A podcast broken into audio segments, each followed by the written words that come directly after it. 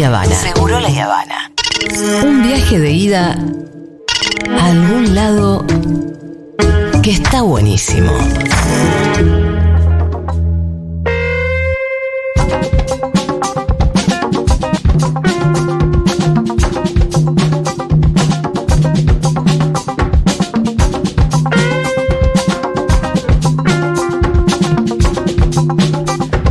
Muy bien, Santiago Levin está entre nosotros. ¿Cómo estás, Santi? ¿Por qué Bien. siento que no te veo hace mucho? Eh, no, nos vimos la semana Ah, pasada. Sí, por no ahí sé, te pasaron capaz- muchas cosas. Fue una semana intensa. Capaz me extrañaste, decime que me Te extrañaste. extrañé un montón. Decime que me extrañaste y, este, y nos sinceramos. Yo también te extrañé. ¿Cómo estás vos, Santi? Bien, te Ahora vi, yo quedo mal porque no siento que te vi hace mucho. Tenés que decirle, siento que no te veo hace mucho. Te vi tratando de tocar piano a cuatro manos con Rita. Ay, ¿viste qué cosa linda? Sí. Eh, no me deja tocar igual. Lo vi, lo vi, lo vi muy claramente. Sí, sí. Este, ya, ya va a ir, este, ya lo va a ir dejando, pero bueno. ¿Y qué, qué explicación tienen desde tu... Cuesta mucho compartir a esa edad. Lo Ah. mismo decíamos el otro dijo día. Manuel Andrea, no, no gusta, no gusta prestar. Exacto. No gusta prestar. Claro. Eh, sí. Es una edad este, en donde no gusta prestar. Piano es Claro. mío, mío, mío. Ya lo dijo un expresidente, pero no tenía esa edad. Referido a una Ferrari. Claro. Sí. Este, que se hizo muy famosa la anécdota, pero en todo caso sirve eso que dijo el expresidente Carlos Menem cuando dijo la Ferrari es mía, mía, mía. Mm, Sí.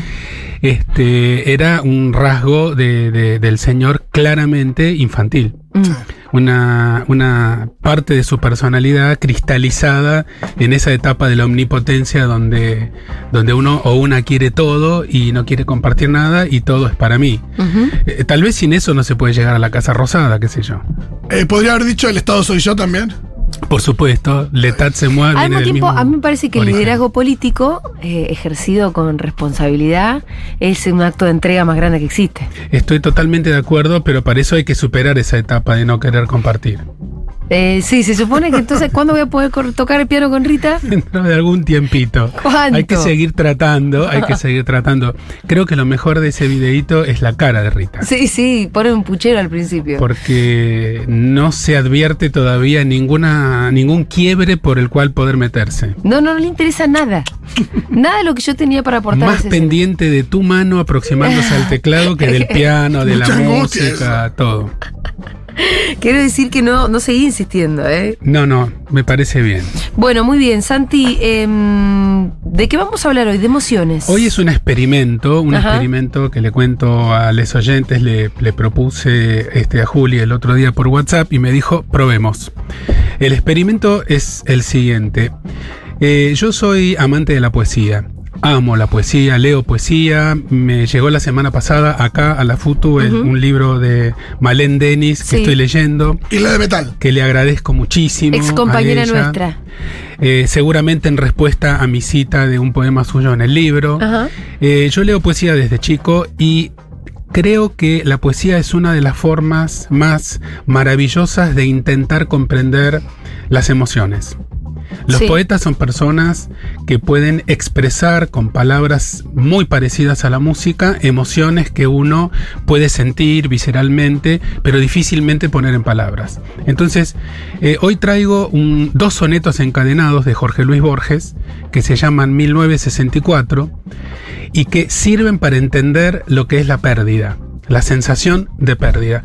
Uno lo lee y en principio puede parecer que está hablando de un amor, de una pareja que lo dejó. Algunos críticos piensan que se refería a la visión que lo estaba dejando en ese Ajá. momento. Yo voy a leer, no soy locutor ni actor, eh, los dos sonetos seguidos y luego hablar un poquito de eh, por qué me parece que esto es un ejemplo maravilloso de qué puede sentir un ser humano, cualquier ser humano, cuando pierde algo muy importante.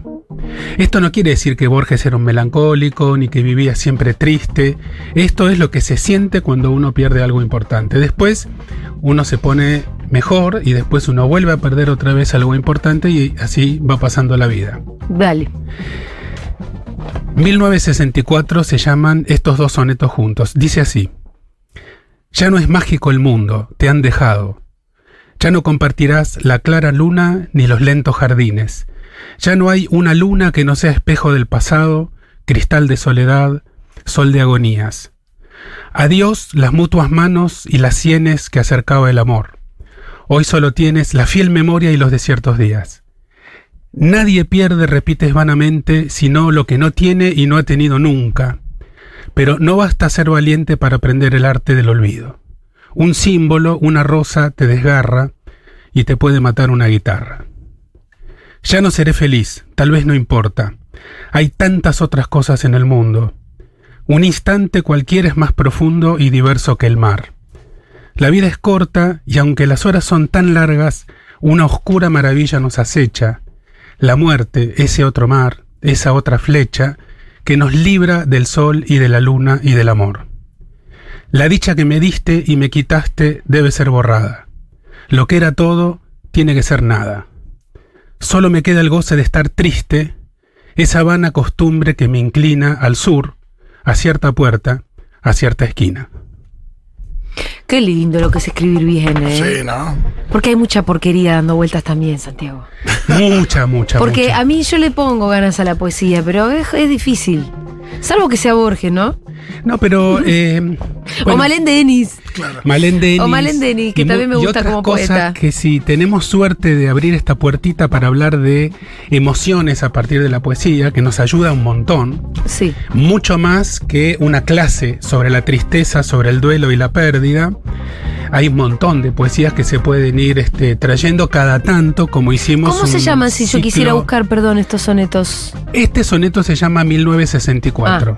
Y so- pero eran dos distintos. Son, vienen juntos, son dos Ah, sonetos encadenados. La forma soneto es una forma maravillosa que tiene muchos siglos en la cultura occidental, que este, probablemente nació en inglés. Shakespeare escribía sonetos, hay sonetos en alemán, en castellano sonetos famosísimos, famosísimos del siglo de oro español, etc. Hay sonetos este, escritos en Argentina, aparte de, de los de Jorge Luis Borges, se escribió un montón. Pero este en particular, que es muy doloroso, eh, expresa maravillosamente cómo el mundo deja de ser mágico cuando uno pierde algo. Eso dura un tiempito, nadie pasa toda la vida sintiendo el dolor de la pérdida, pero hay una etapa que se llama duelo en la que uno y una se tiene que cuidar especialmente, abrigar un poquitito más. Em, Santi, yo lo escuchaba, a mí me sonaba mucho más una la pérdida de un amor. Aunque se puede recontraaplicar a la pérdida de la visión, porque además hay muchas imágenes que él usa que ya no van a existir. Pero, ¿sabes qué? Te- tengo una muy amiga mía que está con el corazón roto. Roto, roto, o sea, como cuando te dejan, estabas enamorado y el otro te dice, no, no te quiero. Hay pocos dolores que, que sean similares a ese, porque mm, desde afuera nadie te toma muy en serio, porque todos sabemos de afuera que es un dolor que va a pasar, y porque nadie nunca se murió de amor. Al mismo tiempo es un dolor por el que todo el mundo pasó, entonces como que compadeces al que lo está pasando, ¿viste? Sabes bien cómo es que te rompan el corazón. Es una mierda. Es linda la palabra compadecer porque es padecer con el otro, Mm. es resonar con el otro. Claro que compadeces cuando lo entendés.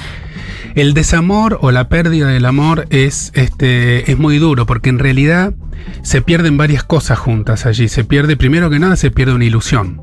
Sí. Y tal vez la ilusión sea la pérdida más dura de todas. Claro, estaba pensando que en muchos casos lo que más se pierde es la ilusión. Se pierde la ilusión. porque el amor y el enamoramiento tiene mucho que ver con eso. El enamoramiento, estrictamente hablando, dicen los que saben, el metejón, el encajete, perdón por la palabra machirula, este, durará tres meses, seis meses, un año, un año y medio. Lo demás no es enamoramiento, no es romance, será otras cosas. Pero cuando se pierde una pareja, se pierde una ilusión, se pierde la ilusión de futuro, porque uno tenía el futuro también eh, idealizado. Se pierde el futuro, por lo tanto uno se encuentra sin saber qué hacer.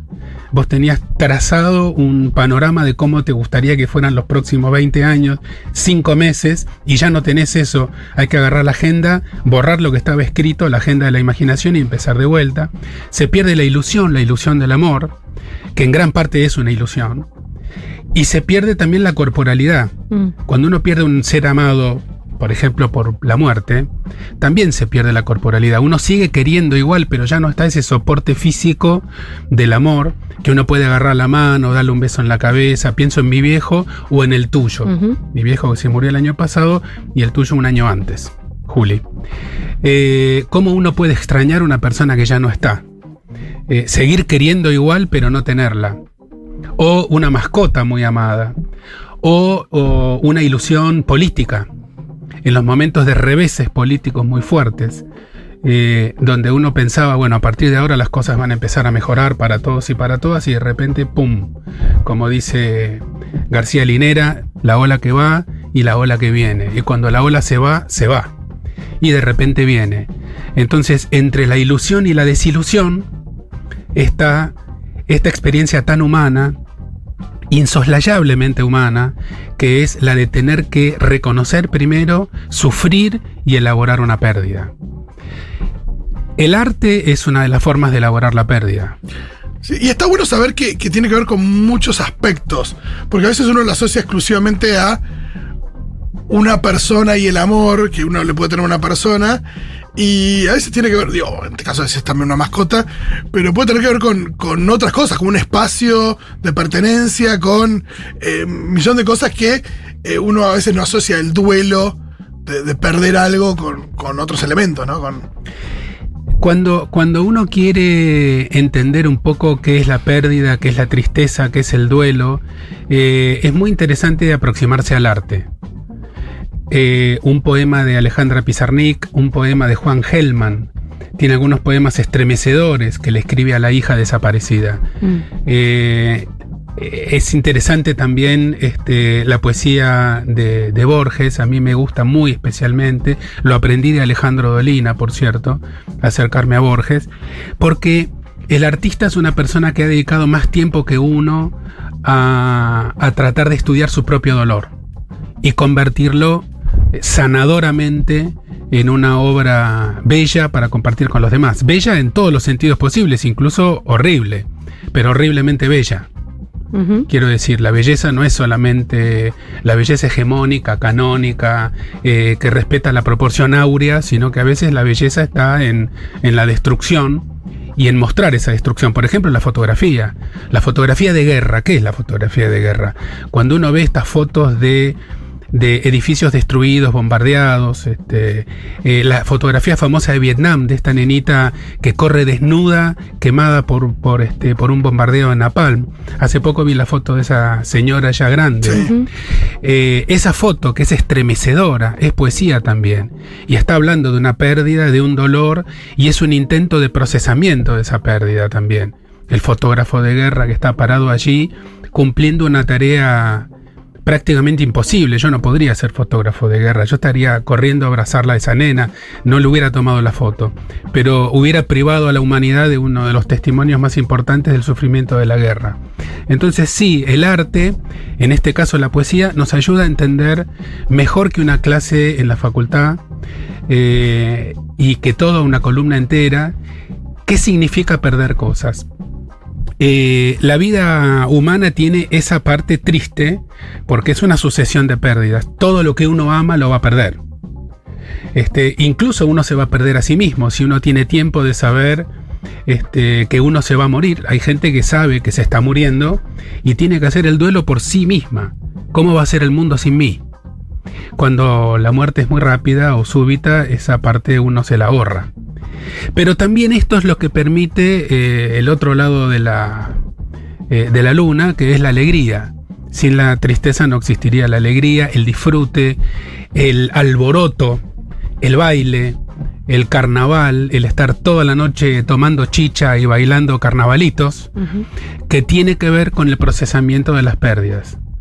Eh, y esto es una de las razones por las cuales yo creo que la poesía es eh, uno de los, eh, una de las experiencias que más nos recuerda, lo mismo que el teatro, que más nos recuerdan con palabras. La música muchas veces lo hace pero sin palabras, lo cual es maravilloso y a la vez a veces es menos visceral. La poesía y el teatro nos recuerdan ese aspecto tierno, sumamente vulnerable que tenemos todos los humanos, que es eh, esta, mm, esta tristeza que se siente cuando uno va en busca de algo y se encuentra con que lo perdió. O uno se desayuna una mañana este, eh, de que se, perdió algo que no se quería perder. Eh, la fantasía infantil, yo cuando era chico por lo menos, quería que todas las personas queridas vivieran en una misma casa muy grande, muy grande, muy grande, y nadie saliera nunca y hubiera un parque muy grande. Entonces, mis abuelos que vivían en Argentina y yo en Venezuela, mis tíos, mis Todos primos, juntos. los amigos, todos juntos, la chica que me gustaba. Y entonces es, es una fantasía de poder no perder nada. Es una fantasía muy infantil, más o menos entre la, la edad que tienen los chicos de ustedes. Después eso se va perdiendo, la, esa, esa candidez omnipotente de la infancia. A tu amiga, que tiene el corazón roto, eh, yo le diría, em, ya va a venir otro amor. Mm. Por suerte hay un montón de amor y un montón de amores. Ya va a venir otro amor. Los amores se resuelven con amores nuevos. Ay, pobrecita, viste que te dicen eso, vos decís, no, yo no quiero a él. es, es muy difícil de consolar un corazón roto, la verdad. Ya va a venir un día ah, sintiendo un poco de bronca, que Mm. es una forma muy útil, casi indispensable de salir Sí. de ese tipo de encerronas. Un poco de bronca, decir, pero qué pedazo de boludo, mira lo que te perdiste, no te merecías esto, señalándose a sí mismo. Total, cantar Exactamente. Total, Exactamente. pero no, hasta que llegue ese momento se Bueno, sufre. para eso está la amistad y la birra. Muy bien, ¿tenemos algún mensaje acaso? No les pedí antes que lo hicieran, pero pueden mandar sus audios al 11 40 66 000. Buenas tardes, Seguroles. Hola. Estaba pensando en la poesía en estos últimos días, eh, de tanto investigar inteligencia artificial, que se aplica a la música, que se aplica a las artes visuales, que también se aplica a los textos. Entonces, eh, me quedaba pensando, ¿a dónde estamos nosotros, los humanos? ¿A dónde está el rastro humano? Y pensaba que quizás los poetas y la poesía sea lo que se venga, eh, intentar que emerja de algún lado lo humano ante tanta deshumanización. Lindo mensaje. Este, no tenemos un nombre, pero coincido, coincido con que la deshumanización este, nos viene invadiendo desde hace tiempo, no solo por la tecnología y la inteligencia artificial, que en todo caso tiene que estar al servicio de, de lo humano y no al revés, sino por eh, la, el, el frío, el frío glaciar que recorre un sistema eh, que deja a la gente afuera. Así que sí, necesitamos rehumanizarnos y seguro que es con poesía. ¿Qué más? Necesitamos esto, poder leer los mensajes. Em, ¿Qué dice la gente? ¿Qué dice la gente? Bueno, para una, una cosa que yo quiero contar. El otro día, eh, hablando con un grupo de personas, estábamos hablando del cine de animación, que lo consumimos más cuando somos niñas en general. Y había una cuestión respecto de eh, la angustia por la imposibilidad de volver a, a ese estado de, de admiración o de fascinación que uno tiene cuando es niño y mira esas cosas. Y de no poder experimentar más las cosas de la manera en la que las experimentamos. Yo puedo decir de duelo respecto a eso también. Es tremendo, es tremendo porque las etapas de la vida se pierden también. Exacto, es algo que se pierde también.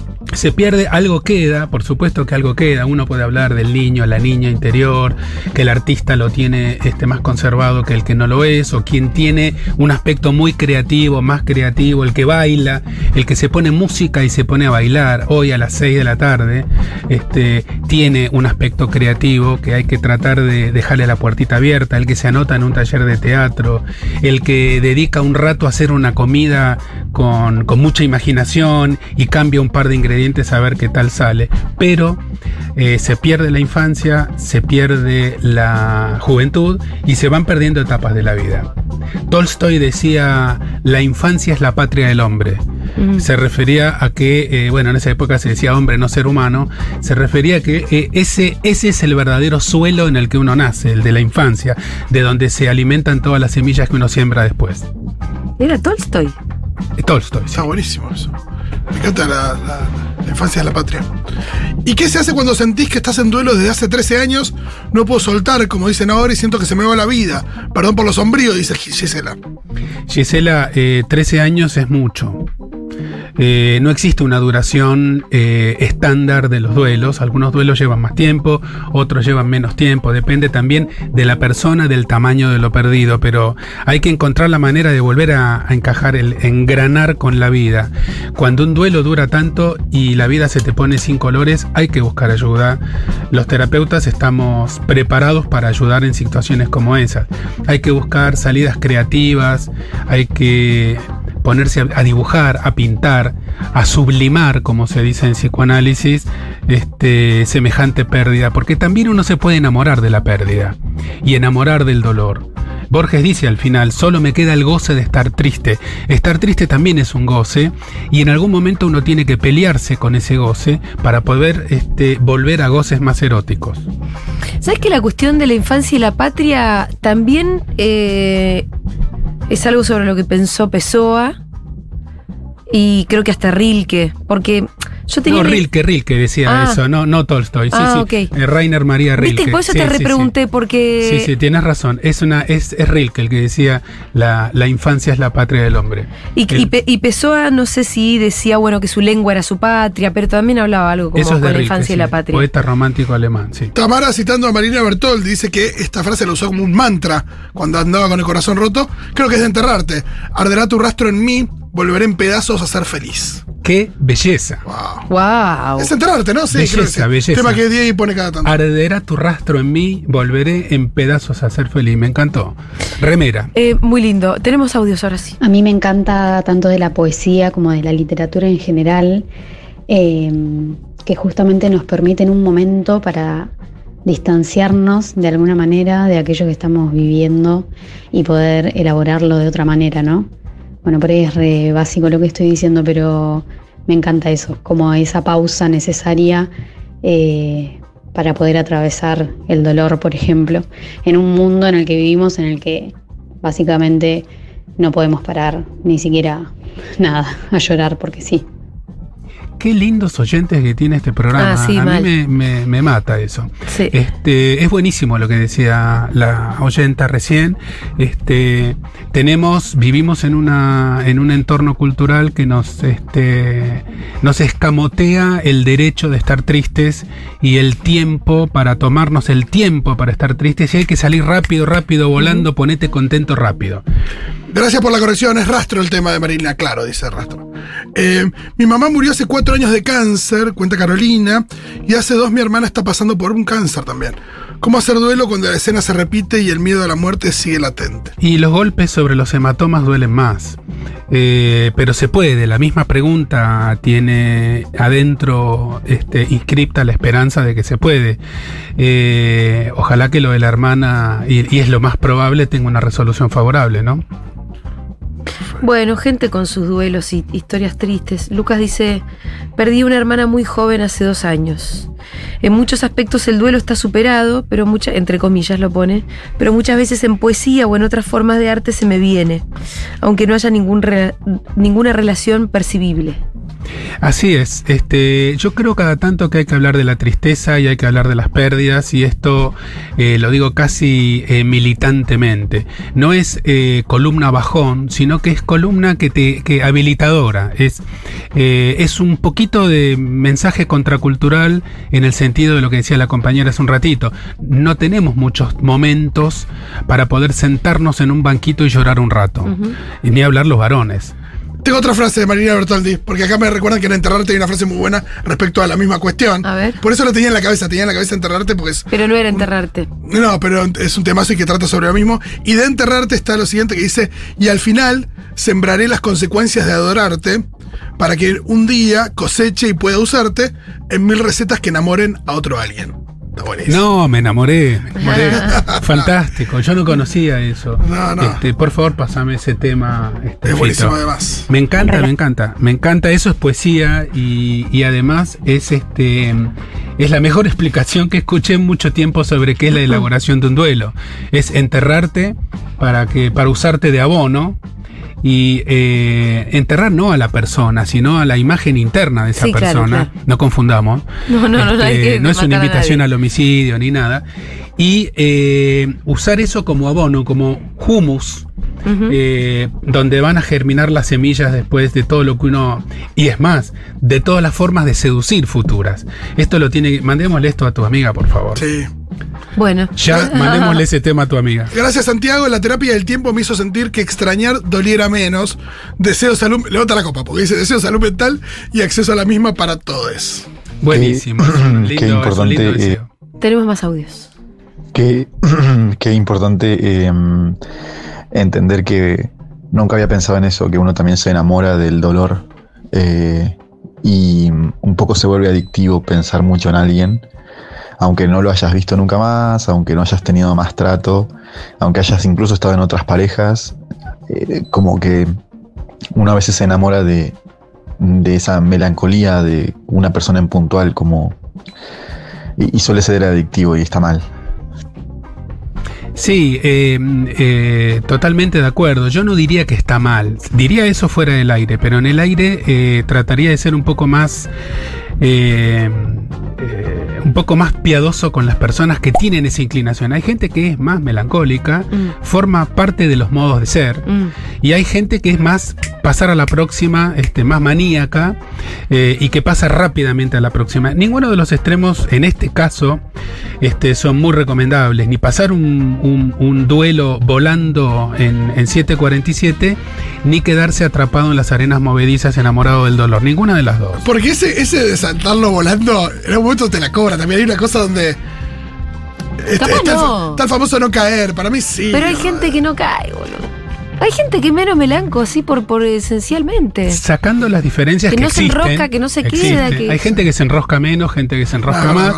Hay gente que eh, de tanto negarlo termina poniendo el cuerpo y se fractura algo, se cae, se cae la bicicleta, choca el auto, de repente tiene tres accidentes seguidos y dice qué me está pasando. Es un motivo de consulta bastante frecuente también. Me mandaron a verte porque me caí tres veces de la bicicleta y me disloqué dos veces el hombro y no sé qué me pasó. Y detrás de eso hay una pérdida que no se quiere reconocer, por ejemplo. Por ejemplo, a veces es un salame con pata nada más. Claro. Pero muchas veces eh, los duelos que uno trata de escamotear vienen este, por correo privado por otra ventanilla. Eh, mm, bueno, te- ahora tenemos millones de mensajes ya, ¿eh? Pero siempre quiero, prefiero escuchar sus voces. Recién con la pérdida hay otro poema de Borges que se llama Despedida y comienza diciendo, entre mi amor y yo han de desatarse 300 noches como 300 paredes y es circular como, como las cosas de Borges en general porque comienza con, con esa analogía entre la noche y algo tan concreto como una pared y termina con dos versos hermosos que dicen, definitiva, como un mármol, entristecerá tu ausencia otras tardes. Y hace esta analogía entre la ausencia y algo tan concreto y definitivo, dice él, como el mármol. Por favor, me estoy enamorando con cada mensaje. Este, un beso grande para la oyente. Y tenemos mensajes que- escritos preciosos. Yo solo que tengo pereza de leer, pero voy a leer este porque me parece muy bueno. De Sol. Dice, bueno, en realidad son todos buenos. A Pizarnik la poesía no la salvó. Siento que pidió ayuda a gritos y nadie le escuchó por asumir que el arte es tal vez un espejo y olvidarnos que es también discurso. Pienso en Ian Curtis y tantos más. Acá dibujante de profesión, sin querer ponerme a la altura de los citados. La depresión en nuestra comunidad es bastante común. No sabía, los dibujantes. ¿Dónde sublimar entonces? El arte al final es de lesotres. Ayuda más a otros que a los creadores. Eh, estoy parcialmente de acuerdo. Es verdad que el artista es, es tirando a melancólico muchas veces. En algunos casos sí, en algunos casos no. Mm. Estoy parcialmente de acuerdo. Yo no digo que el arte cura al artista, lo que digo es que el arte es un intento de, de restitución, un intento de Sí. restitución, que nunca puede ser completa, porque en definitiva todos nos vamos desgastando, inevitablemente. Eh, por eso existe otro elemento tremendamente humano, sin el cual la vida no sirve para nada, que es el sentido del humor. Entonces, eh, es muy importante eh, intentar habitar cada tanto el humor, que también es un género literario, eh, y también es un género del dibujo, también es un género artístico, y le- por eso aclaré en un principio que esto representa un, un estado de ánimo de Borges y no su filosofía de vida. Claro. No hay que andar llorando este, en cierta puerta y en cierta esquina del sur. Es lo que le pasa al tipo cuando pone en palabras una pérdida muy concreta que lo desgarra. Después cambia. No lo va a desgarrar siempre una guitarra y va a poder comprar una docena de rosas sin ponerse a llorar. Pero hay un momento en donde eso no va a ser posible. Em, a ver, tenemos tantos mensajes que quiero elegir bien. Porque nos La gente están mandando muchas personas. Hay muchos citando- poemas, están mandando muchos Tengo poemas. vos, tengo, tengo Paula Mafia, tengo Clarice Lispector, tengo. Olis. Olis. Bueno, se murió mi papá hace no sé ni un mes todavía. Y con mis primas organizamos, era de cáncer, así que sabíamos que se iba a morir. Organizamos, hicimos toda una gestión de un velatorio que no sea tan vetusto, ni tan deprimente, ni tan judío católico. Así que llenamos la sala velatoria que entre sol, sacamos esas cortinas oscuras, llenamos de sus plantas, llevamos sus cuadros porque, bueno, pintaba. Hicimos una playlist mientras nos tomábamos un vino caro como le gustaban. Eh, y hubo música, y no hubo rezo, y hubo arte, y colgamos fotos, y cada uno que fue recordaba momentos, y cantamos, y tomamos vino, y brindamos, y eso hizo que todo sea menos horrible. Qué lindo, porque bueno, esa es la definición de un rito de pasaje. Lo que Mm. pasa es que los ritos de pasaje, cuando están estandarizados, homogeneizados y pasteurizados, no sirven para un carajo. No. En cambio, si uno arma su propio rito de pasaje, como hicieron ustedes, vos y tus primas, me parece una belleza, ahí hay algo en la memoria que, al cual uno puede eh, recurrir, que es ese rito, ese festejo, esa despedida. Uno puede recurrir eh, repetidas veces a ese recuerdo y eso ayuda muchísimo a despedirse, a poner un separador, como se dice en la radio, entre el antes y el después. Fantástico, me parece buenísimo. Una idea aparte compartida, restitutiva, amorosa, entre, entre vos y las primas. Me parece Sí. genial. Eh, con mi viejo también hicimos un rito nada que ver con el tradicional y, y muy que tenía mucho que ver con nuestra propia historia y con la de él. Y fue re sanador, fue re sanador. Como rito incluso, mira que yo no creo mucho en esas cosas, pero creo que, que transitamos la muerte de mi viejo casi hasta, no te diría con alegría, pero con algo de belleza. Em, y por eso mismo no fue tan doloroso. Con el mío también. Mm. El año pasado yo recuerdo haberle dicho a Julia que no lo quería decir al aire. Este, tal vez yo no estaba listo para decirlo. Eh, también hicimos, esparcimos sus cenizas Mm. en el arroyo Felicaria, la segunda sección del Delta del Paraná, donde mi viejo tenía una casa que fue una casa legendaria, luego se vendió, donde crecieron dos generaciones. La historia del tigre está muy ligada a la de mi familia, así que con las hermanas, con la viuda y con les parejes hicimos también ahí un rito donde el vino tuvo mucho que ver, por supuesto, y este y algunas otras sustancias. Bien, eh, perder físicamente a mi hermana de muy joven, ella 21 y yo 25, nos cuenta Lu, en un accidente hizo que sea hasta el día de hoy algo muy difícil de superar y concebir eh, como algo de donde sacar algo positivo. Hago el intento de ver lo bueno en lo malo, pero siempre vuelvo a ese punto miserable en el que digo, igual ella ya no está y es difícil salir de ahí. Para mí es imposible ver algo bueno en la muerte de alguien joven.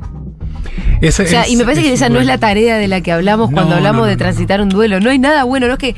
O sea, para mí, el, el- el- ese mantra medio, ese lugar común de por algo habrá sido. Sí, si sucede, conviene. no, no, no. es- Fue una mierda. Vivilo así.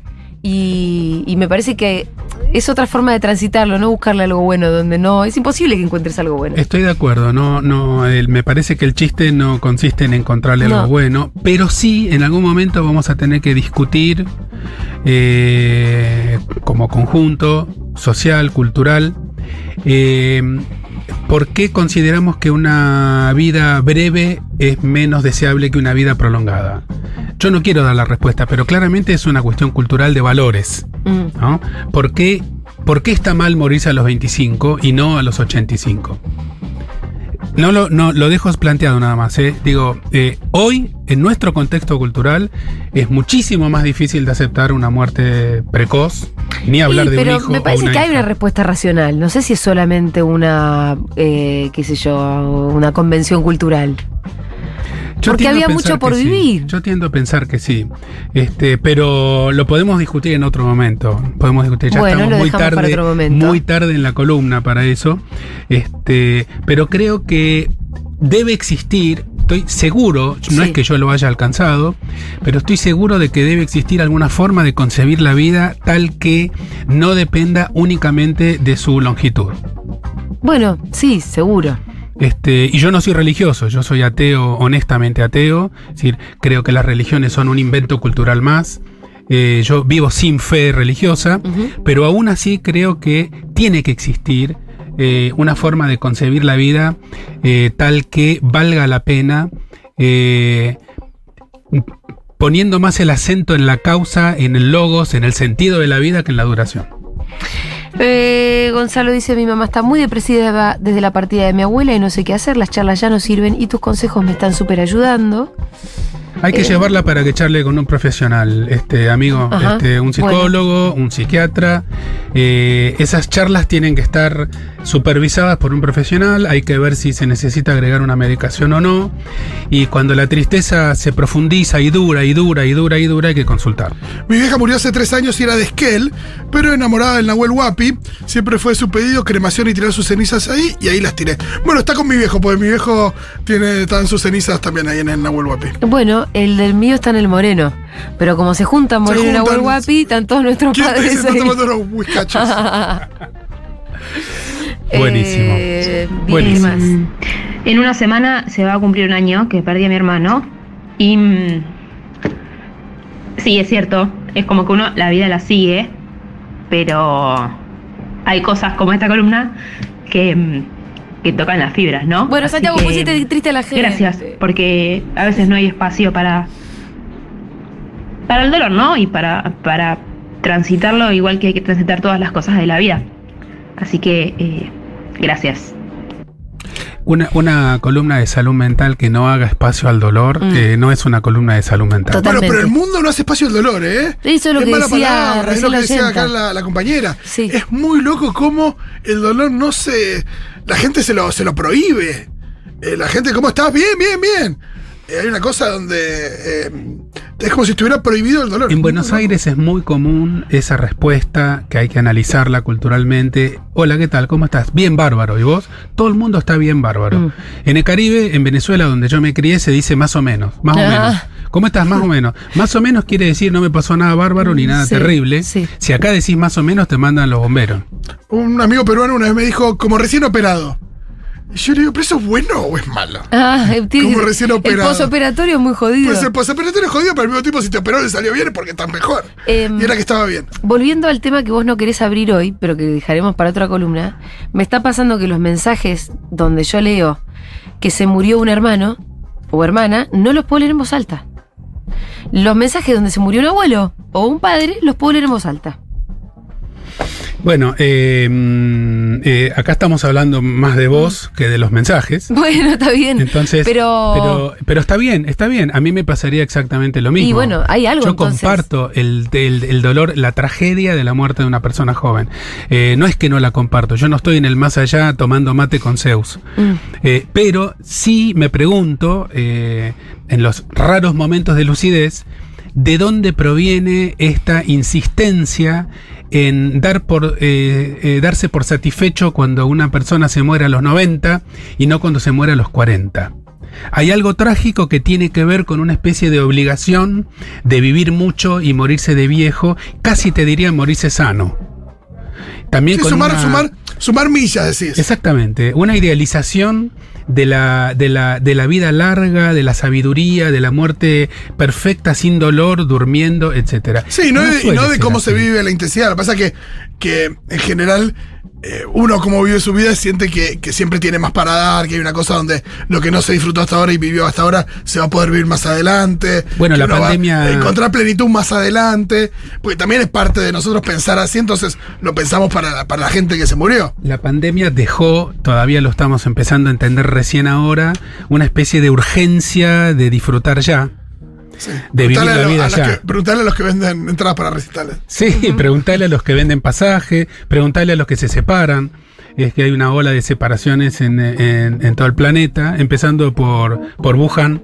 Este, ¿Ah, sí? Fue lo primero que se vio a los 3, 4 meses cuando se levantó ¿La, la... gente se empezó a separar? se multiplicó por cuatro la tasa de divorcios en una sociedad como la China donde no es muy común divorciarse este pero bueno esa gente no estaba preparada para convivir sin moverse del departamento tres meses este, eh, seguidos Bueno, eh, acá dicen, ¿y por qué no decidir morir, no? Eh, hay un mensaje, y pienso en Godard, que hace poco se, se supo que, que tomó la decisión de, de- de terminar de suizo. En Suiza se puede, y tomó la decisión de. Ah, con no sabía sí. eso. No, no es que tenía 50 años, tenía. eh, Pero tenía una enfermedad. Pero no, no, no. Entiendo, entiendo que no estaba bien, pero que, que, digo, que podría haber vivido bastante tiempo más. Bueno, Alain Delon está en la misma y de todas formas, eh, eso es un tema que si ustedes quieren podemos desarrollar. Yo estoy, formo parte de la red de cuidados y de decisiones de los últimos tiempos de la vida del CONICET, donde hay cuatro o cinco especialistas que saben de esto mucho más que yo y se está trabajando en los proyectos de ley sobre muerte digna, eutanasia, suicidio asistido, etcétera, que son temas que poco a poco están logrando mayor audibilidad y visibilidad y vamos a escuchar eh, cada vez más de ellos. Claro, en 91 años tenía Godard, pero eh, su última película era de hace cuatro años. Sí, y bueno, ¿y cuántas películas más? Siempre hay una que va a ser la última, Claro. ¿no? En una palabra, para no tirarnos por el tobogán enjabonado de, de la desazón, eh, hablar de la tristeza es habilitar el terreno para ponerse alegre también. Hablar de las pérdidas también es habilitar el terreno para el humor, para cagarse de la risa, eh, para el amor también. Eh, Terminamos hablando de la muerte y yo pensé que hablaríamos del despecho. el despecho, esa es otra columna, ya mismo me la había No, el desamor. De verdad que no es lo mismo despecho que de desamor. Mm. No, el pero despecho es todo un tema, es eh, un tema para el bolero. Despecho ya incluye rencor, Sí, rencor. incluye Rencor. eso, ¿no? Claro, tenés razón. No, yo hablaba más de eso, que te rompan el corazón. Roberto Juarros, otro de mis poetas favoritos, decía, toda pérdida es el pretexto de un hallazgo. Santiago Levín, nos vemos el martes que viene. Un Gracias. beso grande, gracias.